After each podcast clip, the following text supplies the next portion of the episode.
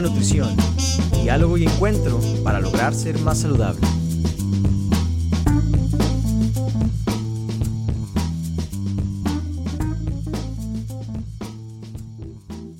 ¿Qué tal? Saludos a todos. Bienvenidos una vez más al episodio de hoy, El punto de la nutrición. Los saluda su servidor Cristian Lomelí, nutriólogo. También estoy aquí con mi colega Carlos Alessandrini, como siempre, nutriólogo. Hola, ¿qué tal? Buenas, bienvenidos, gracias por estar aquí. Y por ocasión especial, debido al tema de hoy, psicología de la obesidad, está normalmente tras bambalinas nuestro productor slash estudiante de psicología, Erika Alessandrini. ¿Qué tal? Bienvenidos a todos, ¿cómo están? Muy bien, el día de hoy decidimos hablar de un tema importante, como lo mencioné, psicología de la obesidad, y la idea de este episodio es brindarles un panorama muy general de estas, de estas implicaciones, digamos, psicosociales de la obesidad.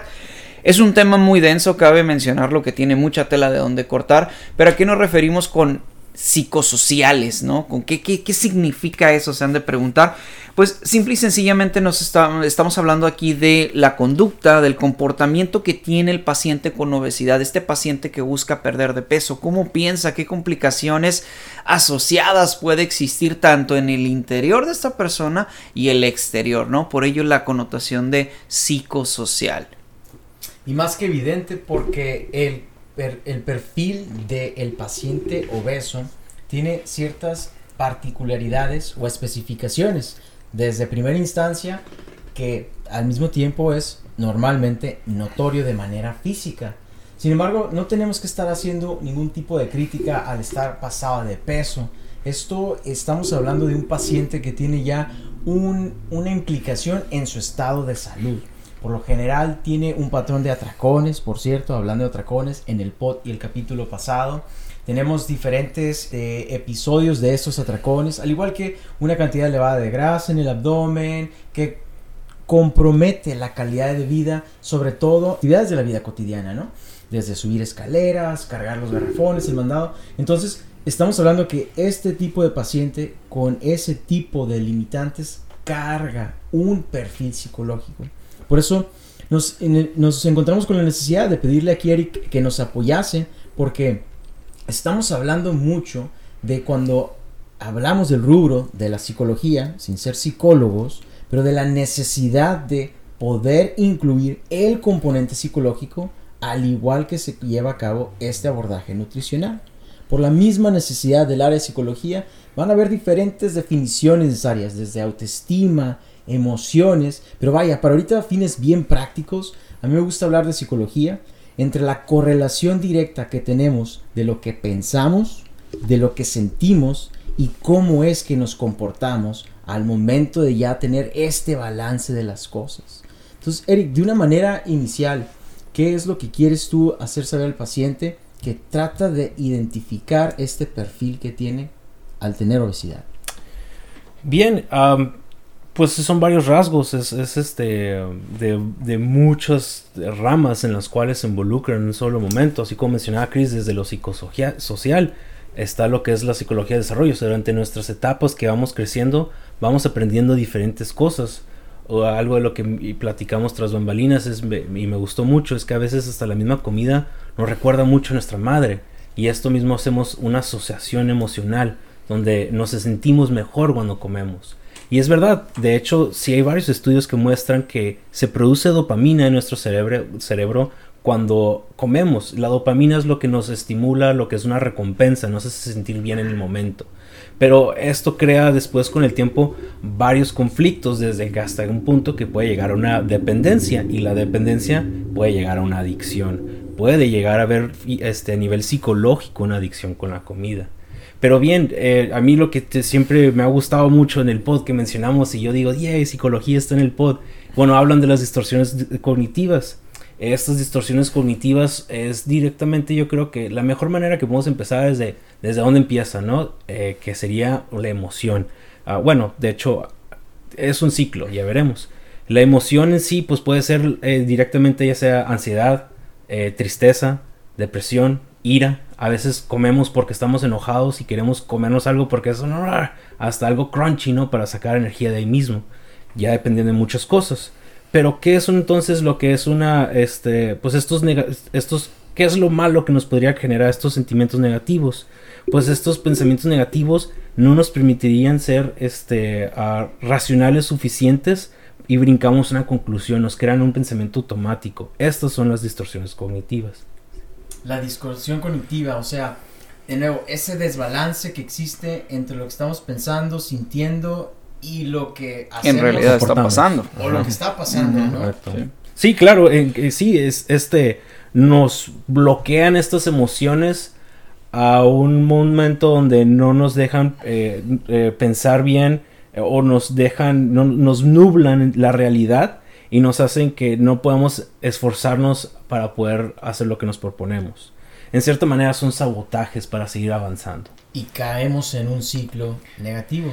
Correcto. Creemos que está fuera de control de nosotros mismos. Sí, de hecho sí, este, me gustaría porque creo que a veces eh, ya explicamos la teoría de lo que es una eh, es- distorsión cognitiva, pero directamente hablando, vamos hablando de ejemplos. Eh, hay 15, hay muchas de ellas, muchos autores manejan muchos números, pero lo que yo creo que aquí nos más podría ayudar es eh, mencionando unos cuantos, la abstracción selectiva, para dar un ejemplo, es como que a veces pensamos en una manera de visión de túnel.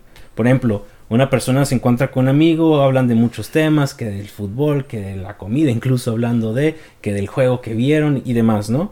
Pero ya después llega un punto donde hablan de la política y pues ah, son bien diferentes uno de cada otro. Entonces el momento bueno, esta persona que sufre una distor- de distorsión de abstracción selectiva se va a su casa, se va a acordar solamente que hablaron de política y que está frustrado porque su amigo no entiende que el peje es el bueno y que si no, que si está, que bla, bla, bla. Entonces, ¿qué es lo que tenemos que hacer? ¿Qué es lo que tenemos que... Ahora tenemos que cacharnos en estos momentos y hacernos una pregunta al contrario. Ha ocurrido algunas otras veces donde que de verdad sentimos que solamente por, por, por ese pensamiento nos dejamos ir. Incluso, este, Chris, estaba mencionando un, un ejemplo, ¿no? De una paciente que sentía que por el progreso de que ha tenido de- en su peso, ya cree que nomás por eso está teniendo mejor éxito en general. Sí, a final de cuentas estamos hablando de una introspección, ¿no? Y nos Ajá. damos cuenta que rompe el esquema que escuchamos afuera polarizado de que si alguien está con problemas de obesidad es nada más porque come mucho y se mueve poco, o por el contrario, ¿no? Que él está con obesidad y así es feliz y así está bien. Entonces nos da dimen- nos dimensiona que el problema es más grande. Justamente de este ejemplo que habla Eric o de esta anécdota que es anécdota de mi consulta, eh, tengo una paciente que ha perdido una gran cantidad de peso y su coraje, su problema, su, digamos, am, no sé, obstáculo más grande es que le cuesta mucho trabajo aceptar que las personas le están tratando diferente ahora que es más delgada. Sin embargo, como platicaba con Eric, es que esta persona ha invertido en algunas otras cosas de él mismo, en desarrollarse un poquito más, en mejorar a lo mejor su autoestima, su seguridad en sí misma, incluso su apreciación propia, su imagen corporal, valga, el cómo se aprecia a sí misma es diferente y eso se proyecta. Claro, de hecho sí, eso sería otra distorsión, de hablándolo ya específicamente, la personalización. Consiste en el hábito de relacionar sin base suficiente los hechos del entorno con uno mismo. Entonces creyó este, eh, él que ya porque su entorno lo está tratando mejor, es porque ya su personalidad ha cambiado, porque el yo que él tenía interno eh, está teniendo un choque con lo de afuera. Pero pues hay que preguntarse, o sea, compararme cuando salgo perdiendo me ayuda en algo. ¿Qué pruebas tengo de que esto es en verdad realidad? de tener menos de, de, algo que otra persona me convierte en menos persona, una persona de menos. O sea, eso ya viene a, mencionando que es algo irracional, pues. Y fíjate, curioso, Eric, porque mencionas que en este caso la paciente, Chris, está bajando de peso, uh -huh. pero no se salva de ese sabotaje inicial del que tú estabas comentando, Eric. Entonces, a pesar de estar bajando de peso, se encuentra en este tipo de proceso, vamos a decirle, en el que no está contento, está inconforme debido a su distorsión cognitiva. O sea que vaya, estamos regresando a que si la persona logra llevar a cabo su meta de bajar de peso, no siempre está resolviendo esa necesidad psicológica. No, esto es muy injusto. No, sí, por eso los nutriólogos y los psicólogos tenemos que ser buenos amigos, porque hasta incluso también nosotros en psicología aprendemos que parte del, o sea, controlar el humor tiene mucho que ver con cómo comes. Si te vas a sentir mal, te vas a estar enojado porque no comes, pues claro. Eh, incluso hasta para específicamente pacientes de, con, con problemas de bipolaridad, lo primero que se tenemos que tratar de hacer es darles estructura, porque eso es lo que les va a ayudar a que tengan menos un movimiento de un lado a otro, porque es algo más específico. Sí, y justamente esto que mencionan, que es una de las tantas dimensiones que hay en las, en las cuestiones, digamos, psicológicas que afectan al paciente con obesidad, existe una falsa creencia de nuevo, un, de- un pensamiento distorsionado de que si yo estoy delgado, que si yo ya estoy flaquito, entonces todos mis problemas se van a resolver, ¿no? Y esta es una problemática que yo veo con mis, con mis pacientes bariátricos, en donde me dice, oye, ya pasó 11 meses, estoy en mi peso normal, me queda la talla S, pero todas mis broncas siguen presentes. ¿Por qué? Porque bueno, simple y sencillamente es algo parte de la vida, ¿no? La vida por sí sola es, es difícil, es este impredecible, es este, digamos, caótica, si queremos llamarlo de esa manera. Entonces, eh, es cierto que hay estas cuestiones. Dato, ¿no? Dato, dato duro, dato, dato científico, dato como tal. Es cierto y sí, hay, sí existe evidencia que en materia de complicaciones psicológicas existe una incidencia un poco más alta en pacientes con obesidad versus a pacientes que no lo tienen. ¿Por qué? Porque puede ser este, este principio del huevo la gallina, ¿no? Dices, bueno, hay asociaciones neuróticas, hay asociaciones de depresivas, de ansiedad, de autoestima. ¿Qué fue primero, el huevo o la gallina? ¿Causó primero la distorsión, este, perdón, el problema psicológico, la obesidad o la obesidad viene acompañada de ello? No es un tema interesante en el que a final de cuentas creo bueno, no creo, estoy seguro de eso porque lo dice la literatura científica, al menos hasta ahorita, que no, no tenemos una, un motivo específico del por qué pasa, pero pasa. Claro, no, pues es que ya ahí es, es difícil, como tú dices, el huevo la gallina, incluso pues hasta el mismo ciclo difícil de estoy triste porque estoy gordito, pero estoy gordito porque estoy triste también, porque te ayudas a estar comiendo ahí mismo. Pero aquí el problema es que hay algo que también no estamos viendo todavía. Lo de es porque tengo este problema de sobrepeso que estoy triste, que estoy brincando esa conclusión, pero fíjate más atrás. porque estás pensando que porque tienes el problema de peso es que no puedes eh, ser aceptado en dado caso? Y eso es ahora sí que lo que ya llegamos a lo que le llamamos creencias nucleares. Que sean, que estas creencias nucleares son ya sea que al final de cuentas en muchas maneras en el fondo podemos llegar a sentir que somos incompetentes, o sea que no podemos hacer lo que se nos proponen, o que también de cierta manera no somos capaces de, de que seamos estimados como queremos. Entonces ya empieza a brincar un poco ahí lo que son las creencias centrales en cuanto a que crean conflictos a, una, a muchos raíces porque sentimos o creemos que nadie me ama o que no pertenezco de esta manera y esto crea esta, bueno, es que me pasa eso porque tengo un problema de sobrepeso, bueno, y porque tengo sobre, problema de sobrepeso, ya la tristeza. Es por eso mismo que pro, promovería más que uno se pregunte entre estas distorsiones que uno se pueda ir atrapando. Entonces, sin embargo, después de identificar las emociones, nos estamos dando cuenta que esto es solo lo que estamos identificando, representando. Vamos a decir síntomas y síntomas, signos y síntomas, por así decirlo, ¿no? Sin embargo, la raíz del problema está en esta, tú le dijiste, Eric, creencia nuclear. Es muy importante por eso, a través de psicoterapia, empezar a identificar la cascada de pensamientos, el tren de pensamientos de esta creencia que nos lleva a este acto, consecuente esa emoción y de regreso el ciclo. Por eso tenemos que empezar a identificar esta creencia. Y de ahí una serie de ejercicios o terapias que existen para empezar a identificarlos. Por ahí puede empezar también una grande este, identificación de qué tipo de relación tengo yo con mi alimento desde que empecé a comer en las diferentes etapas de mi vida. Existe un proceso donde, como en la psicología, de manera general, se dice que este tipo de programación viene de tus primeros años de vida, ¿no, Eric? Correcto. Entonces, tenemos ahí esa identificación, esa tarea, vaya, de qué tipo de comida es la que me gusta debido a la formación de mamá. ¿Qué tan rápido como al mismo tiempo Sí. puede ser, no? También. Entonces existen diferentes cosas que nos van a ayudar a identificar esto, ¿correcto? Correcto, no, sí, pues hasta los mismos hábitos, como tú dices, como muy rápido, porque en mi casa todos también comen rápido, a veces también como rápido porque no estamos acostumbrados a que nos sentemos todos, a poder a platicar un poquito más entre las comidas, o sea, hasta en esos pequeños detalles afecta nuestra alimentación de nivel como el- lo psicosocial, como mencionaba Cristian. Sí, es curioso. Entonces esto nos da un norte, creo yo, de por qué hablamos de psicología de la obesidad. Cómo sí existe un, un factor salud mental en un paciente con, obesidad y con todos los pacientes, ¿no? To- to- independientemente de si padeces algo o no, hay un aspecto de salud mental.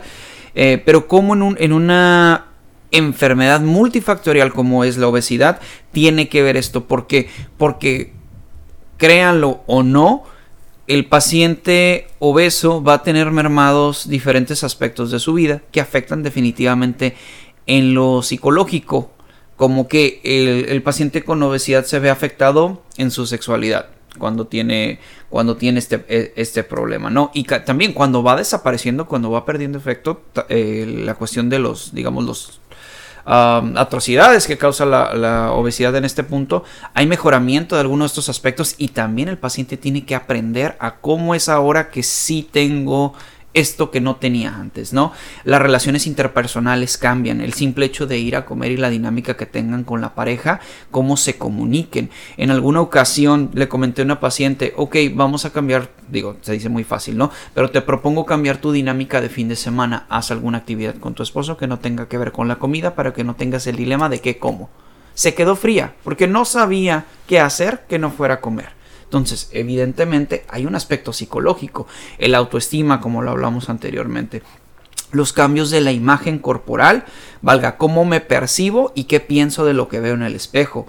La, asertividad, asertividad con respecto a qué, cómo me voy a defender contra mí mismo de mi sabotaje, ¿no? Cuando yo busque autosabotearme, qué herramientas tengo para hacerlo, quién me las va a dar, Cristian, Carlos, definitivamente no, porque no somos psicólogos.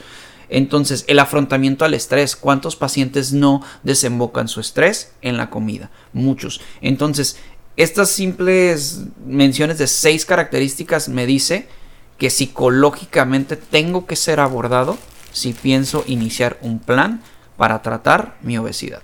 ¿Por qué? Porque claro que importa. Y esto me recuerda, Cris, a un ejercicio con el que me topé precisamente estudiando la materia de- del tema del día de hoy, que te pide escribir 100 cosas que te proveen satisfacción y que sean dentro del rubro legal y que al mismo tiempo no dañen a una persona. Vaya que es un ejercicio que puede ser algo complicado y extenso que al mismo tiempo de nuevo nos va a ayudar a identificarnos a unos mismos y vaya que valga la pena por lo mismo. Así es, entonces valga manera de conclusión o de darle carpetazo a esto porque como les digo hay muchísima tela de donde cortar. Eh, yo quisiera mencionarles, al menos mi conclusión y cierre de este tema sería que definitivamente no es tan sencillo como lo pintan y existen asociaciones psicológicas que se ven afectadas en la, en la, en la obesidad, así como cuestiones sociales, ¿no? Desde el rechazo, desde esta cuestión como marginación por la imagen, eh, la discriminación, lo que hablamos anteriormente, autoestima, depresión, por ahí hay datos de tendencia al suicidio, alteraciones neuróticas, entonces como conclusión, al tener todo este sinfín de cosas que puede que los tengas o tengas rasgos de ellos, definitivamente tienes que ser tratado. ¿Cuál sería su conclusión, señores, con respecto a este tema? Sí, sí, claro, o sea, como tú mismo lo dijiste, o sea, tienes que ser tratado y porque malamente, el, ya sea como sucedió el entorno, el decisiones o demás, es que tienes ahora sí que un, un una enfermedad, ahora sí vaya. Porque como mencioné, a veces hasta el, mismo azúcar es la que puede producirte un mecanismo de adicción. Y, y esa misma adicción, yo me sorprendí el día de hoy al investigar, encontré que hasta te puede hacer que no te dé ganas de comer verduras. O sea, no nomás te está diciendo que sigues comiendo más azúcar, pues te está diciendo hasta no comas de lo bueno porque no te produce la misma dopamina que el azúcar. Incluso vas a querer todavía más y más y más cada vez porque lo mismo que estás teniendo para poderte sentir mejor no es lo suficiente cada vez. Entonces sí, sin duda alguna, pues ahora sí que es como que un, un, un problema médico. Ahora sí que veamos lo que la obesidad sí nos ha tocado, nos podría haber atacado eh, pero ahora sí que también es, tratable. Ahora sí que no es nomás tu culpa. No es porque, eh, porque tienes este problema de sobrepeso, es que no puedes, no eres lo suficientemente abierto para hablar con las chicas, por ejemplo. No nomás es eso. Es que está brincándose a muchas otras conclusiones que si simplemente los vamos atacando de uno a uno va a poderse solucionar fácilmente. Y viene y regresa otra vez la utilización de esas herramientas, Eric. Parece que somos plomeros, carpinteros de nuevo. Pero es cierto, las herramientas aquí, en este tema, queremos que son las que ustedes van a obtener a través de ir con el especialista. Específicamente aquí, el nutriólogo y el psicólogo. Vaya, de esta forma vamos a nosotros a empezar a conocernos unos mismos para evitar y romper este ciclo que nos sabotea y que nos lleva a no llegar y alcanzar estas metas. Rápidamente me gustaría terminar con una historia acerca de una un consejo de una supermodelo que ella al momento de llevar a cabo un alimento, de comer, vaya, lo procuraba hacer. Claro, es una supermodelo, entonces es una historia que no apta para población general, pero lo hacía sin ropa de vestir, con las mínimas prendas, para que hiciera una conexión súper específica, un anclaje psicológico de que lo que ella está comiendo va a afectar directamente a la forma en que ella va a lucir físicamente. Y Igual yo agregaría mentalmente, pues es también como lo sorprendente no es una recomendación específica. claro. Solo es una anécdota. es una anécdota. Es una anécdota. Pero si nos ponemos en ese plan de supermodelo, estoy seguro que no comeríamos no, por, como comemos en Por supuesto, yo creo que es importante tratar de separar, que tratemos de que la, la comida, claro, nos hace felices, pero tratemos de separar a veces la emoción de la comida y le podemos agregar más un propósito a la comida que solamente un, momento para sentirse bien. Y generar consciente, ¿no? El que, eh, generar conciencia, perdón, el qué, dónde y por qué estoy haciendo lo que estoy haciendo. Yo creo que eso es el punto, ¿no? Para eso ir con el psicólogo, volverme consciente y después de la conciencia poder accionar. Bueno, les agradecemos mucho los minutos del día de hoy y nos vemos en el próximo, bueno, nos escuchamos en el próximo episodio.